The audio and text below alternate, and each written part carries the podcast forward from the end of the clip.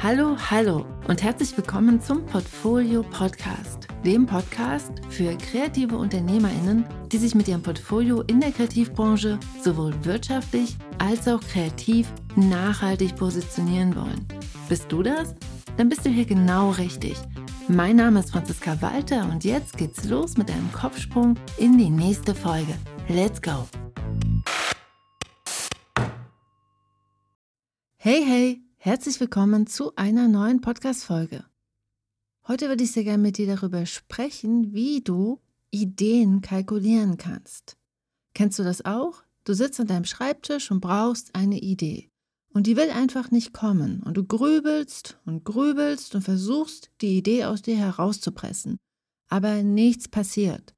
Still im Walde, Grillen zirpen, Leere im Kopf. Und die Uhr tickt, denn du hast in deiner Kalkulation behauptet, dass dir innerhalb von, sagen wir mal zum Beispiel vier Stunden etwas Tolles einfallen würde. Ich kenne das nur zu gut. Ideen kommen nicht immer dann, wenn sie sollen. Doch gerade wenn es darum geht, wirtschaftlich zu arbeiten, sind wir als kreative Unternehmerinnen darauf angewiesen, dass unsere Ideen auf Knopfdruck kommen, damit wir diese auch zeitlich im Kostenvoranschlag kalkulieren können. Darum soll es heute gehen ich stelle dir drei Strategien vor, wie du die Ideenphase in deinen Kalkulationen berechnest. Und ich stelle dir auch noch drei Techniken vor, mit denen du Ideenstau auflöst.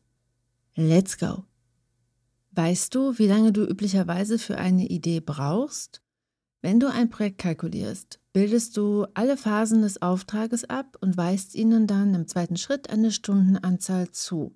Die Gesamtstundenanzahl wird dann in Schritt 3 mit deinem Stundensatz multipliziert. Und zuletzt kalkulierst du dann noch deine Nutzungsrechte drauf und fertig ist die Soße, beziehungsweise dein Kostenvoranschlag.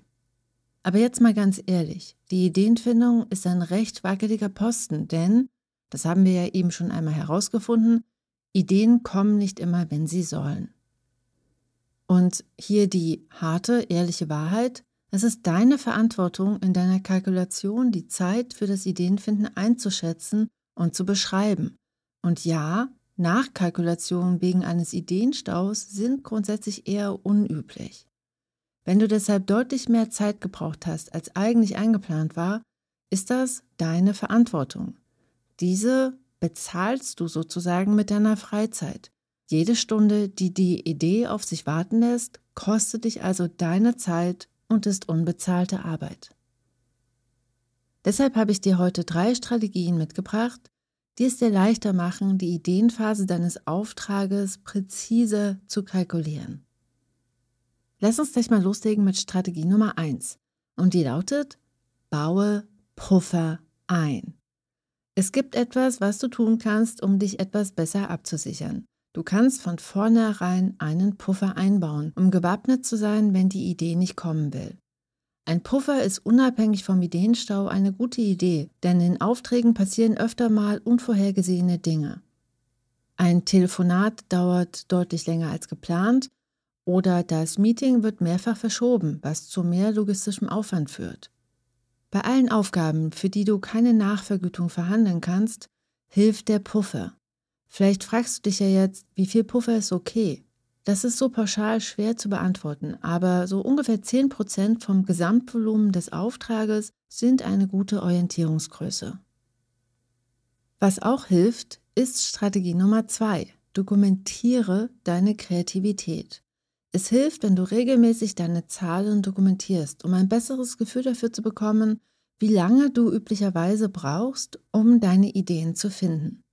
Dokumentierst du deine Zeiten über mehrere Monate, wird es dir immer leichter fallen, eine realistische Zeit für die Ideenfindung einzukalkulieren. Denn du lernst dich und deinen Kreativspringbrunnen besser kennen und kannst präziser einschätzen, wie lange bestimmte konkrete Aufgaben dauern. Und zu guter Letzt, Kreativität ist auch ein Muskel, den du trainieren kannst. Deshalb lautet Strategie Nummer drei: trainiere deine Kreativität. Als kreative Unternehmerin wirst du dafür gebucht, schneller als andere Menschen gute Ideen zu haben.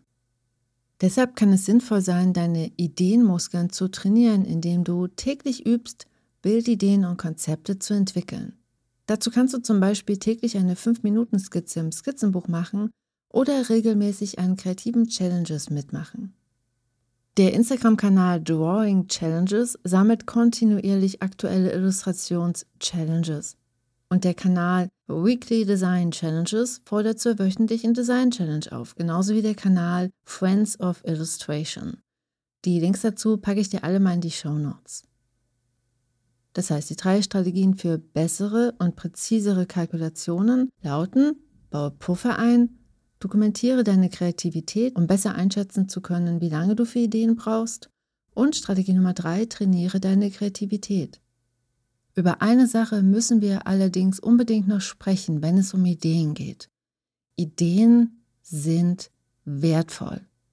Vor vielen Jahren habe ich einmal im Escape from Illustration Island Podcast ein Interview mit Art Director Charles Hively gehört. Charles beschrieb in diesem Podcast, dass es ihn traurig macht, wenn er sieht, wie junge Kreative ihre Ideen für ein Appel und ein Ei rausschmeißen, weil sie denken, dass ihre Ideen aus einer Quelle kommen, die niemals versiegen wird.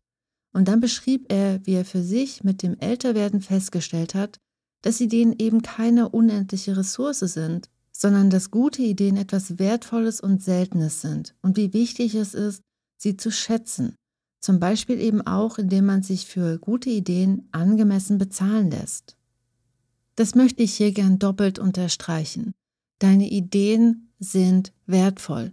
Eine angemessene Vergütung macht sicher, dass du weiterhin gute Ideen haben wirst, denn nur mit einer angemessenen Vergütung hast du die Ressourcen und den Raum, dich gut um deine Kreativität und um dich zu kümmern und um deine Kreativität gesund zu halten denn sie ist eine der wichtigsten Ressourcen deines kreativen Unternehmens. Und zu guter Letzt, lass uns auch nochmal darüber sprechen, was du tun kannst, wenn die Idee partout einfach nicht kommen will. Ein Grund, warum es zum Ideenstau kommt, ist ja Stress. Und gerade Auftragssituationen, in denen die Ideen auf Abruf kommen müssen, die erzeugen ja Stress. Und unter Stress ist es deutlich schwieriger, kreativ zu sein. In stressigen Situationen hilft es, wenn du Techniken parat hast, mit denen du dich selbst unterstützen kannst und von denen du weißt, dass sie bei dir funktionieren. Allein das Wissen reduziert den Stress. Und damit das gute Ideen haben auch klappt, möchte ich dir deshalb heute auch nochmal drei Techniken vorstellen, die ich persönlich selbst benutze, um den Ideenspringbrunnen fröhlich sprudeln zu lassen. Wenn ich auf der Ideensuche bin, dann laufe ich gern, gern nochmal im Kreis. Als ich noch in Weimar gewohnt habe, hatte ich ein Studio mit zwei Räumen, die über eine Tür verbunden waren. Ein Raum war mein Arbeitsraum mit zwei großen Tischen, im anderen stand mein Besprechungstisch. Auf Ideenjagd habe ich es mir dort zur Gewohnheit gemacht, barfuß große Achten zu laufen. Jeweils eine Runde um die Arbeitstische und dann im anderen Raum um den anderen Besprechungstisch. Heute gehe ich oft in den Wald, wenn ich auf Ideensuche bin. Hier denke ich nach und diskutiere mit mir selbst das Problem. Und ja, genauso wie es klingt, ist es auch. Ich rede mit mir selbst. Das mag etwas seltsam anmuten, hilft allerdings enorm, denn durch das in Worte fassen wird das Problem konkreter und somit leichter lösbar. Einfach nur nachdenken reicht bei mir oft nicht aus, denn meine Gedanken fühlen sich zwar oftmals irgendwie konkret an, sind es aber dann am Ende doch nicht. Das Aussprechen fordert ein, konkret zu werden. Und wenn dann eine Idee aufploppt, dann nehme ich die Idee mit der Diktier-App meines Telefons auf, um sie nicht zu vergessen. Glücklicherweise ist es ja heute ziemlich normal, dass Menschen mit Kopfhörern und Headsets sprechen durch den Wald laufen. Deshalb fallen meine Selbstgespräche gar nicht auf. Wenn ich mal jemand anderen als ein Reh oder ein Eichhörnchen im Wald treffe, dann denkt die Person, dass ich einfach nur telefoniere. Das heißt, die Technik Nummer eins gegen den Ideenstau lautet, Ideen kommen beim Gehen.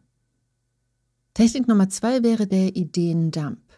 Beim Ideendump geht es darum, in einem festgelegten, recht kurzen Zeitraum alles aufzuschreiben, was kommt und es sozusagen auf das digitale Papier zu entladen. So entstehen zum Beispiel auch die ersten Rohfassungen für den Podcast bei mir. Dazu schreibe ich erst einmal alles auf, was mir zum Thema einfällt und sortiere einfach später. Beim Ideendumping gilt es, dem Prozess zu vertrauen und erst einmal Fragmente zu sammeln. Du kannst deine Idee, deinen Text oder deine Skizze später weiterentwickeln, besser machen und optimieren. Damit einhergeht, Dinge zu notieren und zu skizzieren, die gegebenenfalls hässlich sind oder eindeutig noch nicht funktionieren. Das auszuhalten kann eine Aufgabe für sich sein.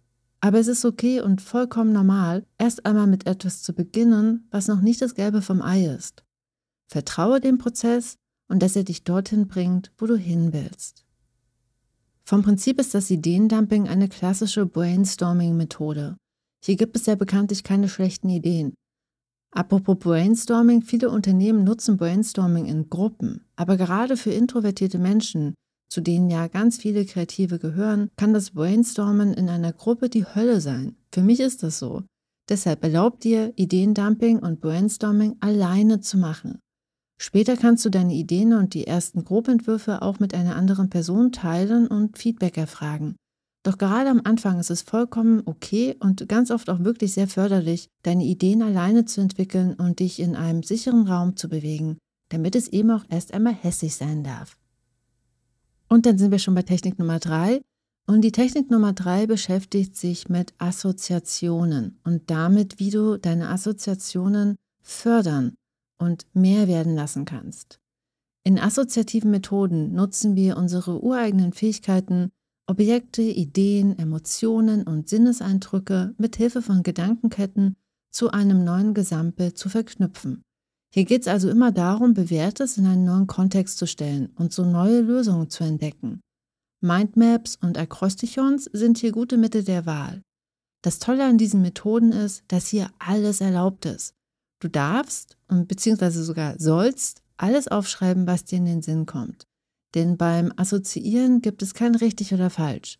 Umso mehr Assoziationen du entwickelst, desto mehr Ideen können sich daraus ergeben. Ich schreibe gern erst einmal alle Wörter auf, die mir zu meiner Aufgabe einfallen. Zum Beispiel Idee, Glühbirne, Geistesblitz und Stau. Und überlege dann, welche Metaphern, Bilder und Symbole mir dazu einfallen. Und dann bilde ich Ketten, um weitere Assoziationen zu kreieren. Die neuen Kettenglieder können Wörter, aber eben auch Bilder sein, die ich schnell mal so hinskizziere. Hübsch sieht das alles nicht aus, aber darum geht es ja auch nicht. Es geht ja um die Idee, Niemand außer dir wird diese Skizzen und Notizen jemals sehen. So, das sind meine drei Ideentechniken. In den Wald gehen, Ideendump und Assoziationsketten. Hast du noch andere Techniken, die dich beim Ideenfinden unterstützen? Welche benutzt du? Und was ist dein Geheimtrick, um im Ideenstau an allen Blockaden vorbeizufahren, um schnellstmöglich zur nächsten Ausfahrt zu kommen? Ich bin neugierig. Schreib mir gern. Und hier noch einmal in fünf Sätzen zusammengefasst, wie du in Kalkulationen mit Ideen umgehen kannst. Dokumentiere, wie lange du in Aufträgen für Ideen brauchst. Übernimm die Verantwortung für die Zeit bis zu deiner Idee. Trainiere deine Kreativitätsmuskeln. Baue Puffer ein. Schätze deine Ideen. Sie sind wertvoll und nicht selbstverständlich. Und trainiere Routinen und Techniken, die dich beim Ideenfinden unterstützen. Und damit die Frage an dich, womit beginnst du heute? Und was kannst du tun, um deine Ideen mit mehr Wertschätzung zu behandeln und deinen Kreativitätsspringbrunnen zu pflegen? Teile deine Erfahrung gern unter dem Podcast, auf dem Blog oder auf Instagram. Und damit wünsche ich dir alles Liebe. Wir hören uns nächste Woche. Bis dann. Tschüss. Hey, wie toll, dass du immer noch da bist und bis hierhin zugehört hast. Du bist toll. Wenn du dich für mehr Ressourcen zum Thema Portfolio, Akquise und Positionierung interessierst, schau gern mal auf www.diegutemappe.de vorbei. Hier findest du einen Portfolio-Bauplan, eine Portfolio-Checkliste und ein Workbook, mit dem du herausfindest, was du als kreativer Unternehmer oder als kreative Unternehmerin gut kannst und welche KundInnen das brauchen. Alle Ressourcen kannst du dir für 0 Euro per E-Mail zuschicken lassen. Und wenn dir die Ressourcen helfen, dann teile sie gern mit anderen Kreativen, die davon auch profitieren. Wenn es mehr DesignerInnen und Illustrierende gibt, die sich nachhaltig positionieren, dann gibt es weniger ausgebrannte Seelen in der Kreativbranche und mehr Zufriedenheit, Innovation und Diversität unter uns Kreativen. Und das ist eine Welt, die ich mir wünsche. Lass uns heute damit anfangen. Damit danke ich dir ganz herzlich fürs Teilen und Weiterempfehlen und wir sehen uns nächste Woche. Bis dann!